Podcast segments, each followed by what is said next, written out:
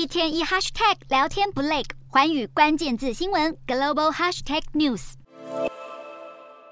神情严肃，缓步走向法院。奥迪前执行长史坦德勒十六号在他涉及的柴油门诈欺审判中认罪。二零一五年，奥迪母公司福斯汽车集团爆发了柴油门丑闻。被控在旗下的柴油车款安装了所谓的减效装置，让车辆受检测的时候废气排放量可以少于实际上在道路上的排放量。而史坦德勒是目前在这个丑闻当中已经认罪的最高阶前主管。史坦德勒承认他在知道车辆装有非法软体的情况下，仍然允许车子继续在市面上贩售。而过去一直否认有不法行为的史坦德勒，如今终于在丑闻爆发的七年之后，接受认罪协议来换取最多两年的缓刑。而最终的判决预计在六月登场。